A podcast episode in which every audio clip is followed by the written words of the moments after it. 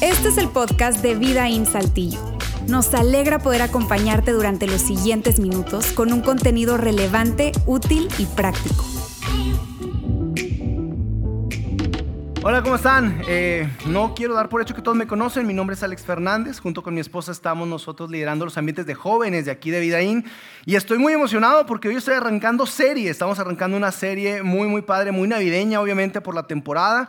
Eh, pero es una serie que trata de la razón, la verdadera razón de la celebración. Y, tal vez esta frase, cuando tú la escuchas, se te viene a la mente eh, generalmente pues una persona y eso eh, es normal, ¿verdad? Y, y, que tal vez tú en tu mente puedes decir, bueno, pues Jesús, ¿verdad? Jesús es la razón de la celebración. Jesús es la razón de la celebración. Y yo puedo concordar contigo y, y está bien, pero yo quiero lanzar una una frase que tal vez pueda causar algo de tensión y está bien, yo quiero intencionalmente eh, causar tensión con ustedes. Y la frase es la siguiente, yo soy la razón de la celebración. Y, y ese silencio es intencional, ¿ok? Yo soy la razón de la celebración y antes de que me quieran quemar en leña verde o lanzar tomatazos, este, yo también les digo, ustedes también son la razón de la celebración. Ustedes son la razón de la celebración. Yo soy la razón de la celebración. Tu suegra es la razón de la celebración. Tu jefe es la razón de la celebración. Mira, eh, déjame explicar un poco esto. La, verdad es que si nosotros no hubiésemos eh, sido eh, una nación rebelde, un pueblo rebelde, un mundo rebelde, no hubiera nacido la necesidad de traer a un Salvador, de traer a un Dios, de traer a Jesús. Y es por eso que nosotros en esta comienzo de serie abrimos con esta declaración que tú eres y yo soy la, verdadera razón de la celebración. Es por eso que Jesús vino acá, por ti y por mí. Y para dar comienzo a esta, a esta serie, yo quiero decirte que vamos a, a, tratar tres puntos, tres razones de las cuales Jesús, o por las cuales Jesús vino acá a la tierra. Y vamos a tocar tres, yo voy a encargarme de la primera, ¿ok? La primera es la historia de la Navidad, la historia de la Navidad. Y yo sé que tal vez ustedes están imaginando ya en que, ay, esa historia la he escuchado miles de veces, muchas veces la he escuchado. ¿Es en serio? Vine el domingo para escuchar nuevamente la historia de la Navidad. Ahora, yo quiero contarte la historia detrás de la historia, ¿ok? La historia detrás de la historia de la Navidad, el origen de la historia de la Navidad, ¿ok? Porque cada historia tiene un origen. Así es que hoy vamos a ver el origen de esa historia de la Navidad, ¿ok? Así es que, eh, primero que nada, yo quiero decirte que esta historia, el detrás de la historia, comienza con un hombre llamado Abraham que después conoceremos como Abraham, pero comienza con una familia, en este caso un matrimonio, Abraham y Sara, que no pueden tener hijos. No pueden tener hijos. Algo pasa, algo sucede, no pueden tener hijos. Y después de eso, Dios tiene un contacto directo con Abraham, y Dios habla a Abraham.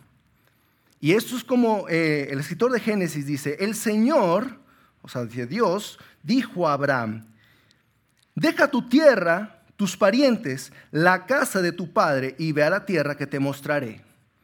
Esas fueron lo que Abraham escucha de parte de Dios. Ahora, tal vez para ti eso no signifique un, gran asunto, ¿verdad? Este, yo de hecho quiero, quiero hacerles una pregunta. ¿Quiénes están acá en Saltillo, viviendo en Saltillo, pero que no nacieron en Saltillo? Levanten la mano. Bueno, hay muchos. Hay muchos que han eh, eh, emigrado, ¿verdad? Aquí a Saltillo y ahora ya viven aquí. Este, eso tal vez para ustedes se puedan identificar un poquito con la historia porque dices, bueno, yo también me salí, ¿verdad? del lugar de donde nací, de la casa de mi padre, tal vez de mi familia, tuve que emigrar para acá y ahora ya vivo en Saltillo. Así es que eso te convierte en una conexión directa con Abraham, ¿verdad?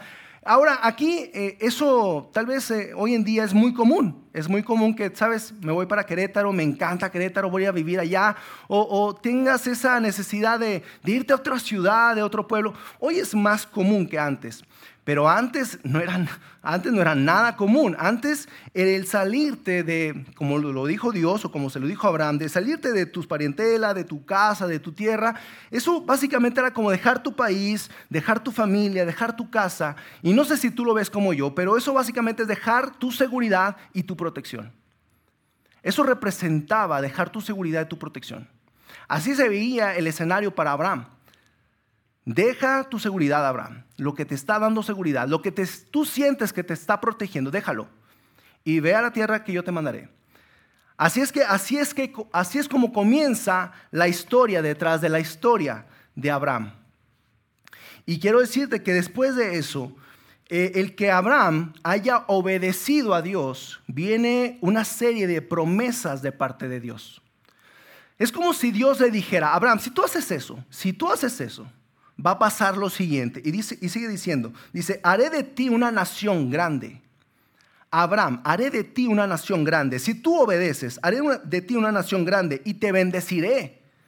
Te bendeciré. Haré famoso tu nombre.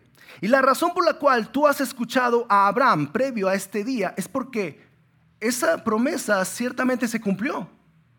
Conocemos a Abraham. Digo, Seguramente has escuchado a Abraham o la historia de Abraham previo a este día. Es porque su la, la, promesa se cumplió y sigue diciendo, haré famoso tu nombre y serás una bendición. Y aquí viene lo importante y lo impactante de esta historia, que es el preámbulo o el origen de la historia de la Navidad. Dice, y serás una bendición. Por medio de ti serán bendecidas todas las familias de la tierra. Esa es una promesa grande. No sé si tú lo veas como yo, pero esa es una promesa impactante, grande, fuerte. O sea, es una promesa muy, muy fuerte porque dices, todas las familias de la tierra serán bendecidas si tú, Abraham, haces lo que yo digo y obedeces. Y, amigos, eso no era nada común. El que una familia bendijera a otras familias no era nada común en aquel tiempo. Normalmente los pueblos en aquel tiempo era, se conquistaban, se esclavizaban. E, en aquel tiempo eh, había un saqueo entre familias. Eso era normal. Pero bendecir las familias, eso no era normal. Así es que eh, esto es, abre el preámbulo a la historia de Abraham y de Sara. Abraham y, Sara forman una familia y es una familia bastante disfuncional, déjame decirlo. Es una familia muy disfuncional. No es nada parecido a una familia ideal, a una familia, tú sabes, ideal, con ese estándar. Es una familia muy, muy disfuncional y, yo quiero, a manera de, historia, ¿verdad? A manera de historia, tal vez algo de niños, pero yo, yo creo que, no sé ustedes, ¿a quién le gusta la historia por acá? ¿Hay gente que le gusta la historia?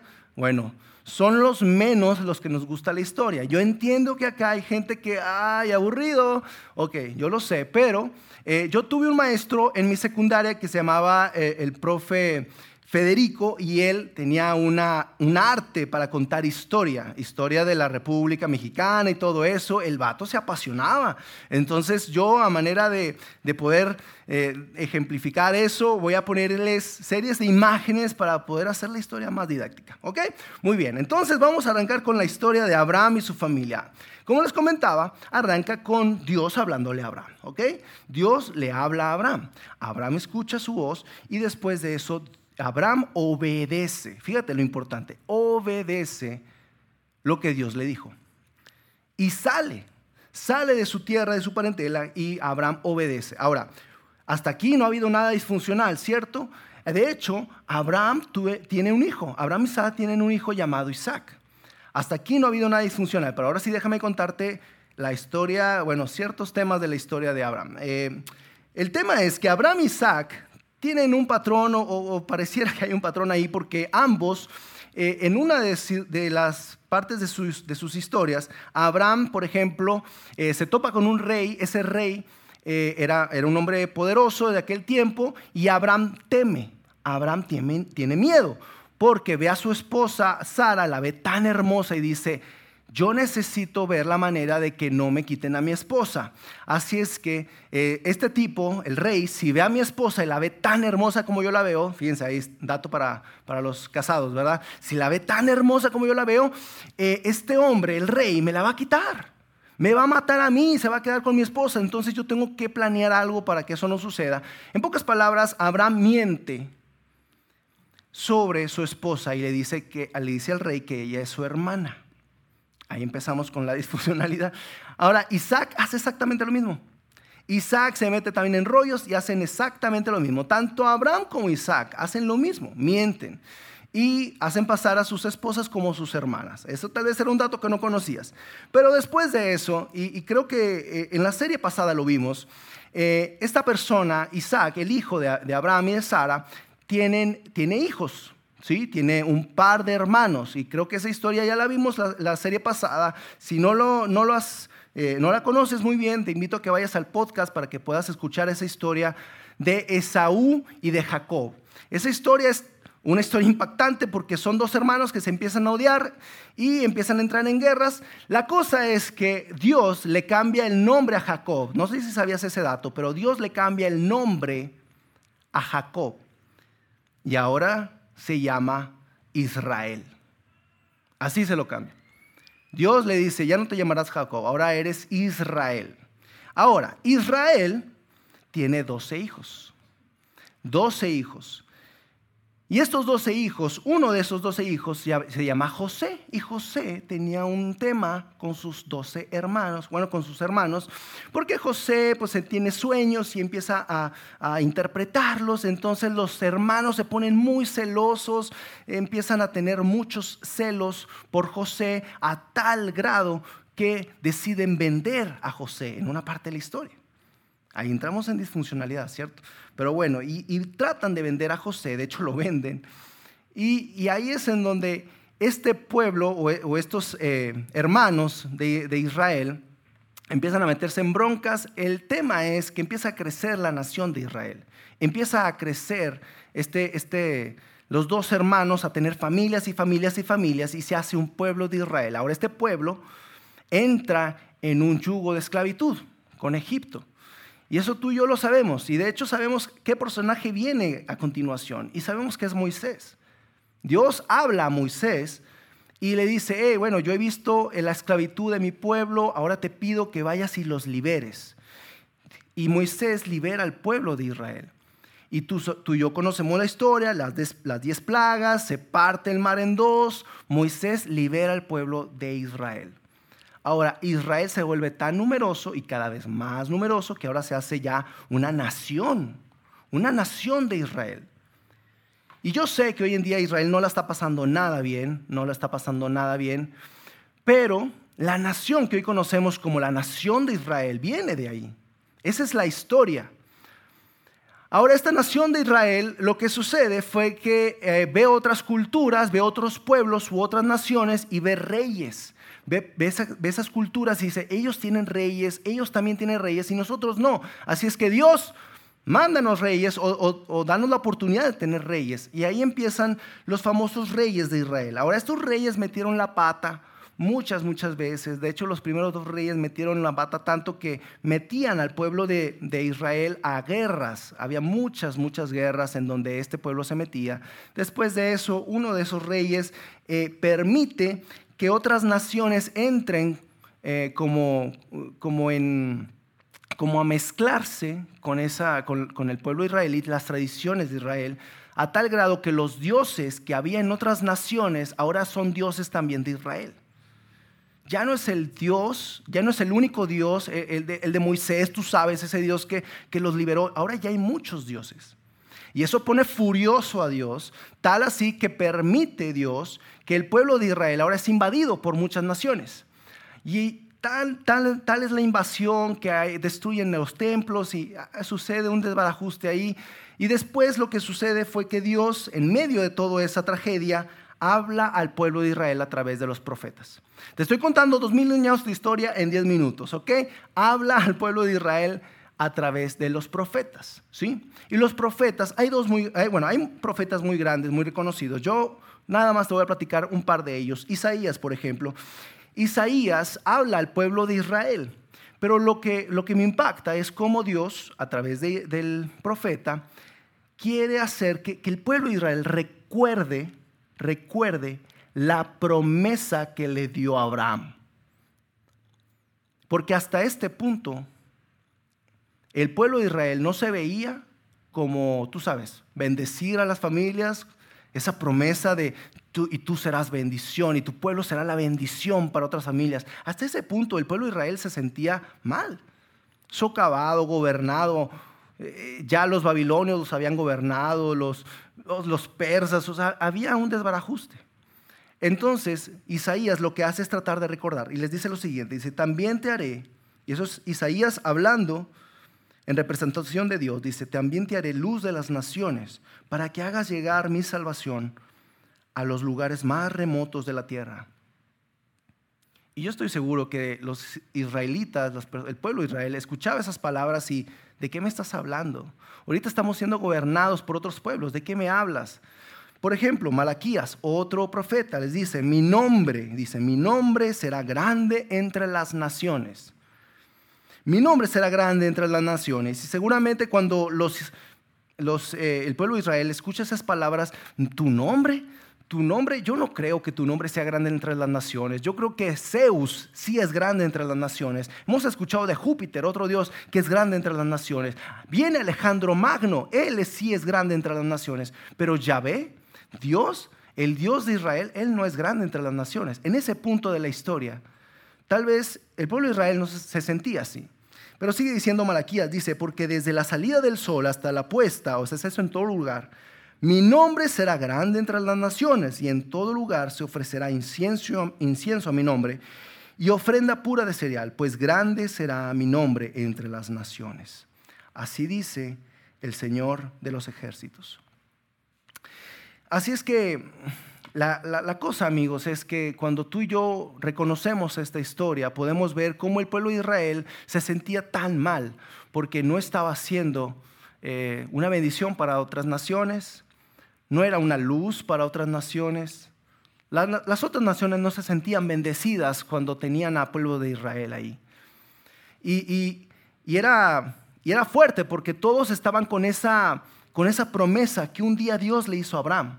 Pero ya habían pasado más de 1600 años de eso. Israel no sería la luz para los gentiles, su Dios no sería adorado en todo el mundo. Tal vez ese tipo de declaraciones fueron las que a las que el pueblo de Israel llegaba. Ok, hasta ahí terminamos esos prácticamente 2000 años de historia en unos 10, 15 minutos. Ahora viene lo siguiente, amigos, y esto es impactante porque me gusta mucho cómo lo escribe, lo escribe Pablo, y, yo sé que algunos han escuchado de Pablo, tal vez otros no. Pablo era una persona judía, tenía todo el contexto judío, eh, era un erudito eh, eh, en los judíos, y él de alguna manera reconocía toda la historia judía, todo lo que les acabo de contar, Pablo lo reconocía y lo sabía. Pero me encanta cómo Pablo escribe lo siguiente, y esto es en Gálatas. Pablo escribe a una iglesia en Gálatas y les dice, cuando se cumplió el plazo. Pablo escribe esto, cuando se cumplió el plazo, el plazo. ¿Y esto qué quiere decir? Quiere decir que había un momento ideal para que Jesús naciera. Había un momento ideal para que esto sucediera. Había un momento ideal. No era cuando los babilonios habían gobernado Israel. No era cuando, eh, tú sabes, José y los hermanos. Ese no era el plazo. Ese no era el tiempo. Había un plazo, había un tiempo ideal para que esto sucediera. Sigue diciendo Pablo en esa carta que me impacta, dice, pero cuando se cumplió el plazo, Dios envió a su hijo, nacido de una mujer. Es decir, y, esto creo que, que puedes deducirlo igual que yo, a veces nosotros queremos que Dios actúe en nuestras vidas, pero de una manera pronta, de una manera rápida, de una manera que sea a nuestro tiempo, a nuestro plazo. Pero esta historia nos enseña que no se trata de tu tiempo, sino de los tiempos de Dios. No se trata de que tú, eh, tú sabes, tú le pongas un deadline a Dios y, sabes, si no actúas, Dios, en este, en este tiempo, en ese momento, eh, eh, no, no se trata de tu tiempo, se trata de los tiempos de Él. Y cuando suceden sus tiempos, vemos nacer algo increíble. En este caso, como lo escribe Pablo, te digo, o sea, es nacido de una mujer, Dios envió a su Hijo. Dios envió a su Hijo. Sí, diciendo, nacido bajo la ley, para rescatar a los que estaban bajo la ley. Y yo sé que tal vez cuando escuchas ley te puedas desconectar un poco, pero es bajo ciertos estatutos que Dios había impuesto al pueblo de Israel. Había ciertas normas, ciertos estatutos, ciertos comportamientos que Dios había puesto al pueblo de Israel. Así es que para liberarlos de esa falta de esos, de, esos estatutos, para liberarlos, Dios tuvo que mandar a su Hijo, pero bajo el yugo también de la ley, para poder liberar a las personas que se encontraban bajo ese yugo de la ley. Y sigue diciendo, dice, a fin de que fuéramos adoptados como hijos, adoptados. Así es que Dios, a ti y a mí, nos ha adoptado. Si tú estás aquí en esta sala y te consideras un seguidor de Jesús y que te consideras que crees realmente en Él, Dios de alguna manera te adoptó. Desde el punto de vista de que tú has creído en, en Jesús, en su Hijo Jesús, ahora te has vuelto un hijo de Él. Dios te adoptó. Y lo increíble de esto, de que cuando Dios te adopta, la declaración de Pablo es impactante porque dice, ustedes ya son hijos. Punto. Ustedes ya son hijos. Y las personas que están aquí, que han declarado a Jesús como su Señor y Salvador, ustedes ya son hijos. ¿Y por qué se les llama las buenas nuevas de todo esto? ¿Por qué se les llama los evangelios? ¿Y por qué estamos tan felices? ¿Y por qué celebramos el nacimiento de Jesús? ¿Y por qué es una buena noticia ser hijos de Dios? Aquí está, Dios ha enviado a nuestros corazones el espíritu de su Hijo que clama Abba Padre. El espíritu de su Hijo está en nosotros. Esa es una señal de que ahora somos hijos de Dios. Y sigue diciendo, así que ya no eres esclavo, sino hijo. Y como eres hijo, Dios te ha hecho también heredero.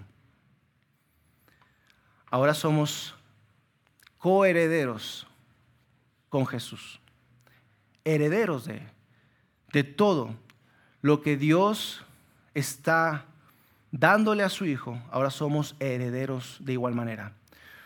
No sé quiénes acá han estado en estos temas de herencias, en un contrato de herencias o de un este, testamento de herencias, pero básicamente el padre deja un testamento con una herencia para sus hijos o su hijo.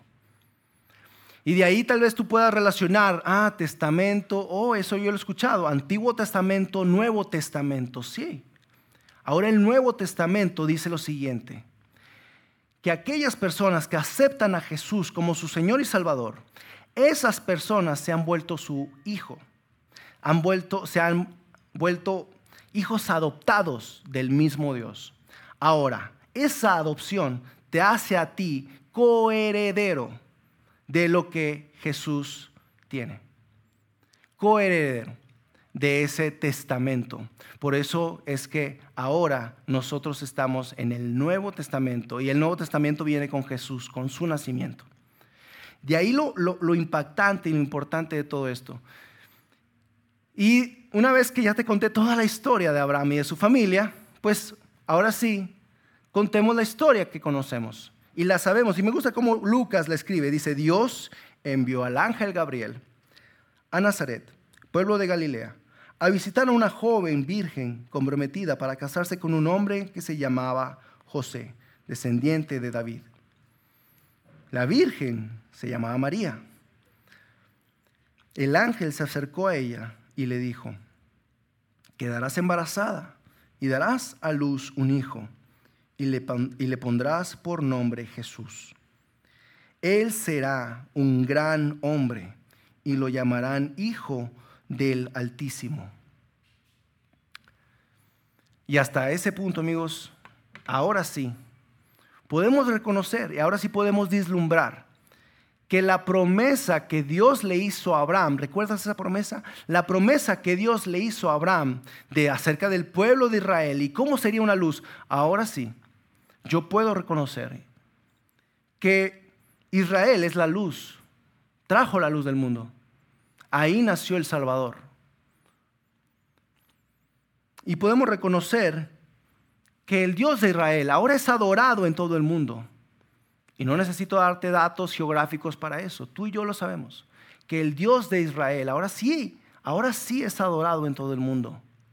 Resulta que también el mundo será bendecido gracias a la familia de Abraham, y tú y yo lo sabemos. Porque si fue de la familia de Abraham el linaje de donde, de donde nació Jesús, no sé tú, pero yo me siento bendecido gracias a conocer a Jesús. Y mi familia se siente bendecida por conocer a Jesús.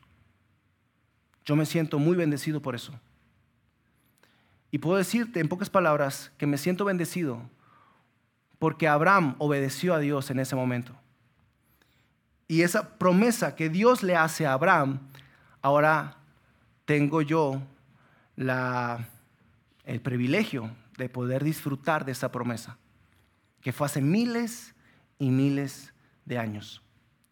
Amigos, aquí viene la parte práctica y la parte crucial de este mensaje. Si no habías escuchado nada hasta este punto, te dormiste con la historia, está bien, pero ahora viene lo importante de esto, ¿sí? Y te lo voy a hacer ver a través de una pregunta. Si la llegada de Jesús fue una bendición para el mundo, ¿no deberíamos, los seguidores de Jesús, ser también una bendición para el mundo?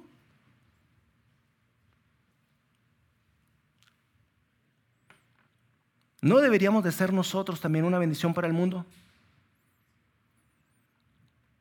Cambiémosle la palabra. ¿No deberíamos de ser nosotros una bendición para Saltillo? ¿No deberíamos de ser nosotros una bendición para la colonia en la que vives? ¿Para la familia en la que estás? Si la llegada de Jesús fue una bendición para nosotros, y nosotros nos decimos ser seguidores de Jesús, ¿no deberíamos de ser una bendición de igual manera para otros? ¿Lo somos? ¿Realmente lo somos? Y si esa pregunta está en tu mente, me atrevo a preguntarte, ¿cómo sucede? ¿Cómo sucede en la práctica? ¿Cómo, cómo eres una bendición para otros? ¿Qué tienes pensado hacer en estas fechas navideñas? para ser una bendición para otros. ¿A quiénes vas a invitar? ¿Habrá una llamada que tengas que hacer con alguien? ¿Con un familiar? ¿Habrá un mensaje que tendrás que mandar para poder ser una bendición para otros? ¿Qué tendrás que hacer para ser una luz para otras personas? ¿Llevarás regalos a un rancho, a un ejido? ¿Qué vas a hacer? ¿Qué vamos a hacer para ser una bendición para otras personas? Porque amigos, si esto únicamente se queda en una historia bonita, pues está bien. Pero creo que esta historia nos llena de una responsabilidad también. Y es una responsabilidad porque aquella persona en la que creemos, que es Jesucristo, aquella persona en la que no solamente creemos en Él, sino en la que seguimos todos sus valores, todas sus enseñanzas, todo lo que Jesús nos ha enseñado, nosotros lo seguimos, creo que hay una responsabilidad en esto. Y la responsabilidad es esa, ¿cómo seremos una bendición para otras personas? Esposas, ¿cómo será una bendición para su esposo? Esposos, ¿cómo van a ser una bendición para sus esposas? Hijos, una bendición para sus padres. Quiero que este mensaje, amigos, no se quede en una historia más, sino que se lleve a la práctica. Porque si únicamente nos quedamos con la historia y no se lleva a la práctica, quedó en un mensaje más. Y déjame decirte algo, y estamos terminando. Si ustedes, y esa es una declaración que nosotros constantemente hacemos, pero si ustedes y yo nos volvemos no solamente eh, personas que creen en Jesús, sino nos volvemos personas que siguen a Jesús. Inevitablemente, te lo aseguro, te lo firmo, vas a ser una bendición para otras personas. Si tú verdaderamente sigues lo que Jesús ha mandado hacer, vas a ser una bendición para otras personas. Porque vas a llegar a la cena navideña siendo la mejor persona. No esa persona que se pelea con la tía, con el primo. No esa persona que se enojó porque en la rebatinga no le salió el regalo. No esa persona envidiosa de que dijo, chin, aquel trajo los este, espagueti con camarones y yo traje la picaña y quedamos que... No esa persona. Vas a ser una persona que sigue las enseñanzas de Jesús. Y eso, amigos, en una fiesta navideña, en una fiesta familiar, eso es notorio, brutalmente notorio, cuando una persona sigue a Jesús y cuando es luz en medio de la oscuridad. Así es que, amigos, habiendo dicho eso, oremos. Señor, te damos gracias, Dios. Gracias porque este tipo de mensajes, toda la historia que hubo detrás de que naciera tu Hijo Jesús. Toda la historia, Señor, que tú planeaste punto por punto, Padre. Eh, es increíble, de verdad, es increíble ver cómo llevaste a un pueblo para que de ese pueblo naciera un Salvador. Y hoy podemos celebrar eso, Señor. Podemos celebrar que en los próximos días estaremos verdaderamente felices por lo que Jesús ha venido a hacer a esta tierra, Señor. Ahora nosotros tenemos la responsabilidad, Padre, la responsabilidad de como seguidores de Jesús ser una bendición también para otras personas. Señor, yo te pido para que cada una de las personas que está escuchando esta oración se vea en esa cena navideña, en esa noche buena, siendo una bendición para otras personas siendo una bendición para otros. Señor, yo te pido que si hay necesidad de que las familias se pidan perdón, de que se restablezcan las relaciones, los lazos familiares, Dios, yo te pido, Señor, que lo hagas posible. Te pido, Señor, que en estos días que vienen de fiestas recuerdes que tú mandaste a tu Hijo Jesús por nosotros. Y eso nos vuelve a nosotros parte de la razón de la celebración. Gracias, Padre. En el nombre de Jesús. Amén. Amigos, muchas, muchas gracias. Nos vemos próximo domingo. Chao.